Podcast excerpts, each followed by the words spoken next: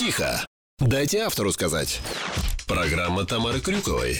Голос автора. Добрый день. У микрофона писатель Тамара Крюкова.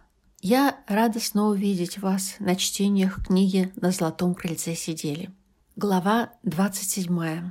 Слава накатила на Валерку катком. Популярность оказалась далеко не такой привлекательной, как думалось. Люди и раньше обращали на него внимание, но теперь интерес к его персоне зашкаливал. Стоило появиться в общественном месте, как его окружали поклонники. Он раздавал такое количество автографов, что если бы за каждый брать по рублю, то можно было бы безбедно жить до старости. Жизнь превратилась в череду автографов и фотосессий. Эйфория от того, что он вдруг стал интересен такому количеству людей, улетучилась так же быстро, как запах эфира – не прошло и месяца, как новую звезду начали угнетать толпа и неизменный ажиотаж вокруг его персоны. Жизнь напоминала игру шпионов. Он входил из дома с высоко поднятым воротником, в низко надвинутой на глаза бейсболке и в темных очках. Будучи интровертом, Валерка предпочитал уединение. Поэтому ареал его обитания ограничивался домом и телестудией – на студии он чувствовал себя в безопасности. Там никто не пытался разорвать его на сувениры. Конечно, у Славы были минусы, но в целом Валерка считал, что судьба улыбнулась ему.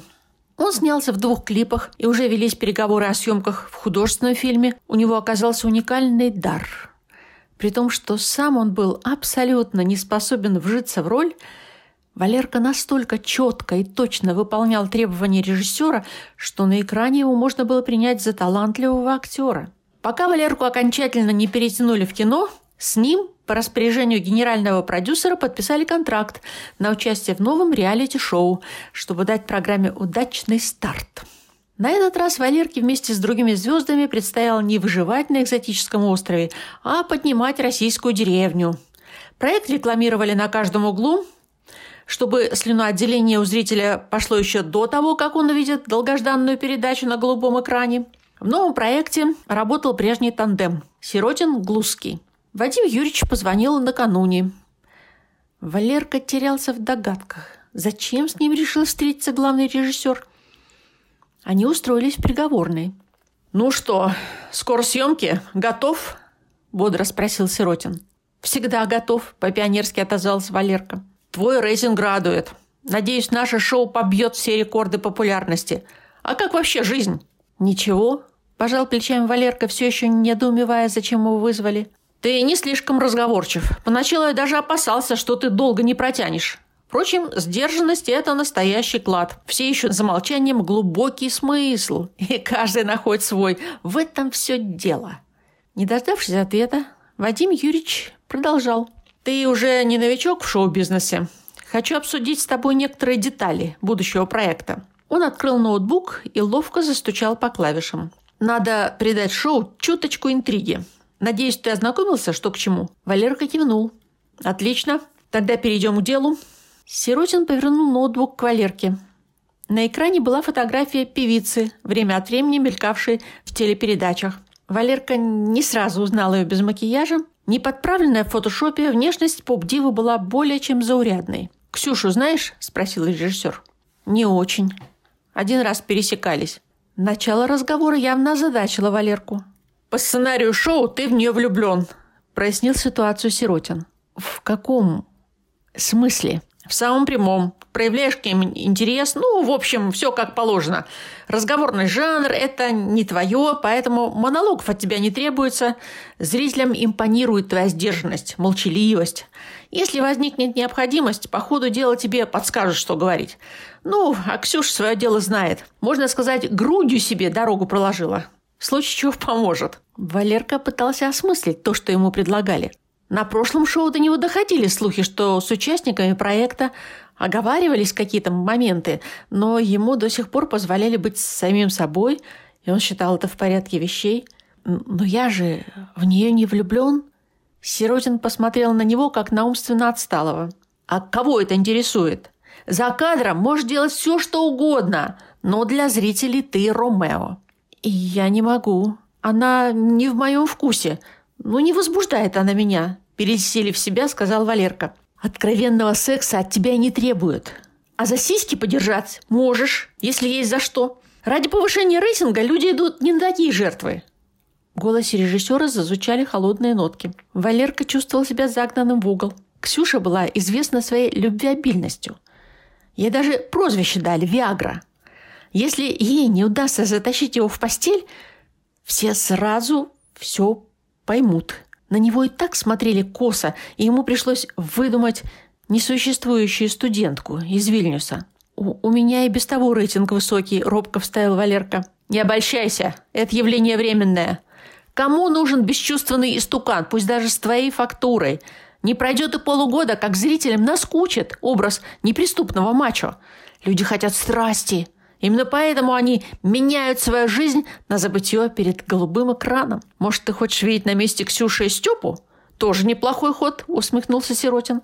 Степа был голубее, чем небо над Рио-де-Жанейро. Поэтому Валерка поспешно отказался. «Нет». «Вот и славно. Значит, Ксюша», – удовлетворенно проговорил режиссер. Валерку покоробило, что мнение статистов не бралось в расчет. Может, он как-нибудь выкрутился бы? Если бы ему предложили другую девушку, а не эту секс-машину. Но почему Ксюша? Она без макияжа вообще никакая. Ты сказку о красавице и чудовище знаешь?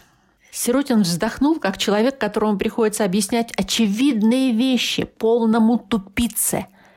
А знаешь, сколько таких чудовищ по стране смотрят нашу передачу? «Не родись красивой» посмотрел каждый третий российский зритель.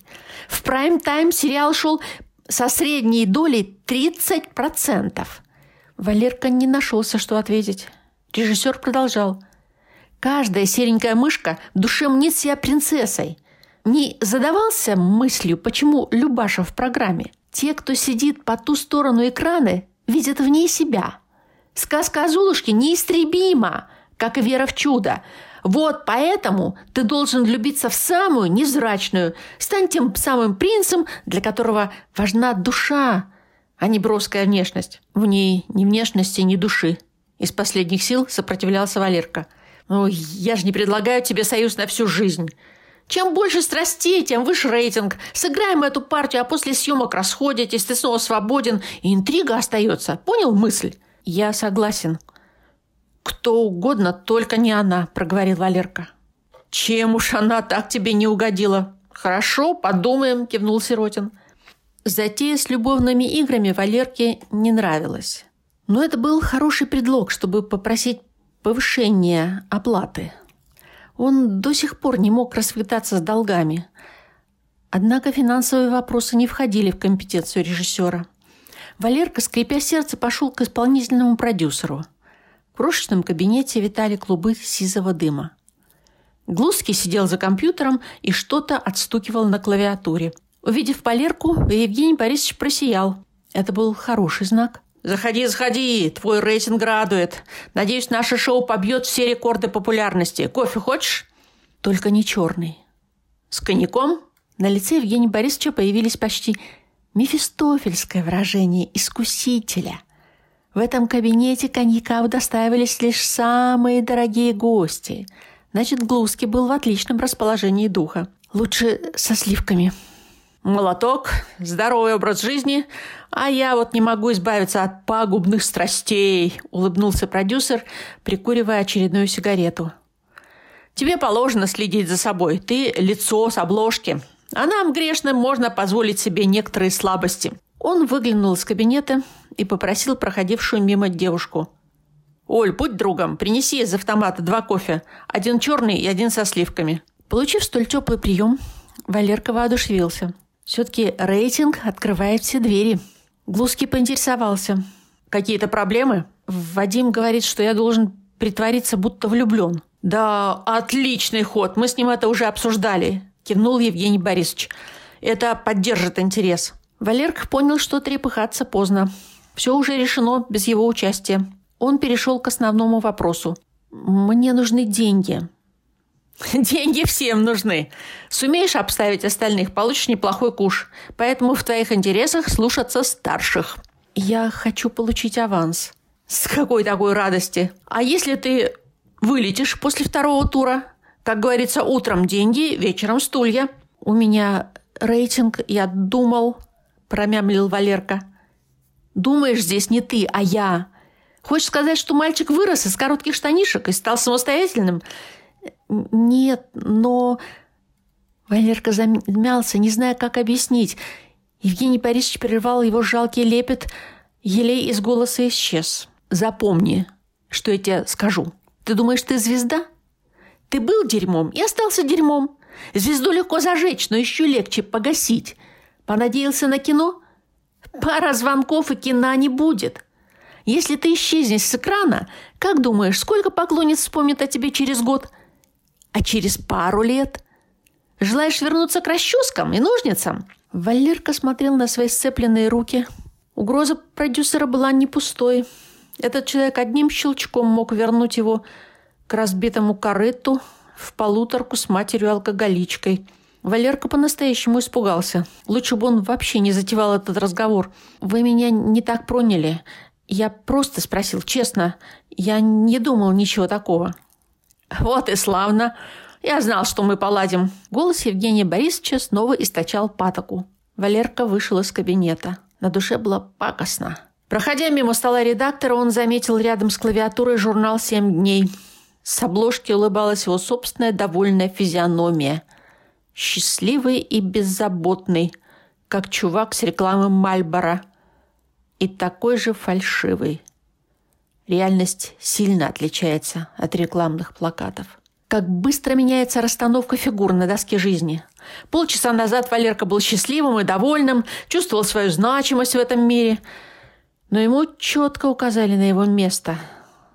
На первом этаже в фойе стояла толпа старшеклассников в ожидании, пока их проведут в студию на съемку одного из многочисленных ток-шоу. При виде Валерки школьники всполошились, а потом самая смелая девчонка подбежала к своему идолу. Следом за ней рванулись остальные.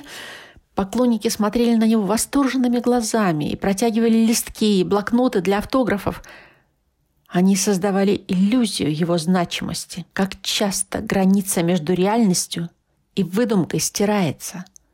Здесь был не павильон – эти ребята не были статистами, действующими по указанию режиссера. Однако в настоящей жизни все тоже было фальшью от начала и до конца.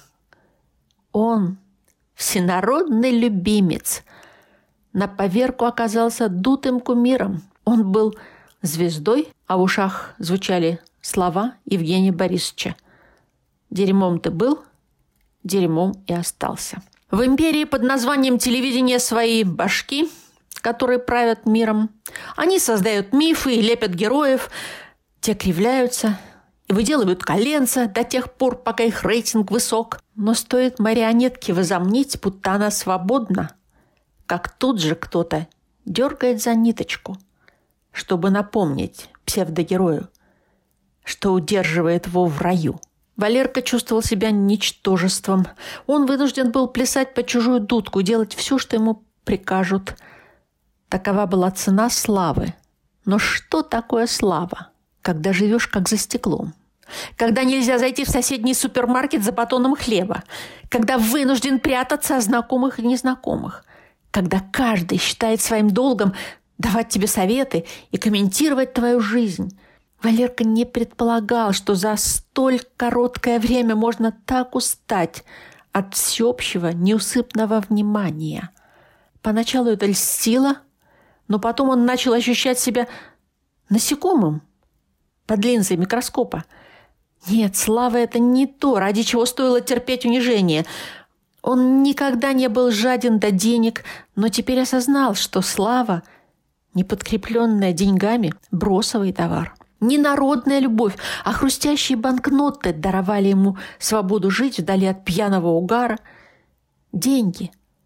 Вот ради чего он готов был терпеть и делать то, что скажут. Кто хоть раз ощутил на себе действие этого наркотика, уже никогда не сможет отказаться от зависимости. Деньги держали его на привязи, как наркомана доза. Вот и все на сегодня, друзья. Но у нас впереди следующее чтение и следующая глава. Надеюсь снова увидеть вас здесь. А пока не прощаюсь. Заходите в сети, Задавайте вопросы, если такие у вас есть. Буду очень рада общению. Тихо. Дайте автору сказать. Программа Тамары Крюковой. Голос автора.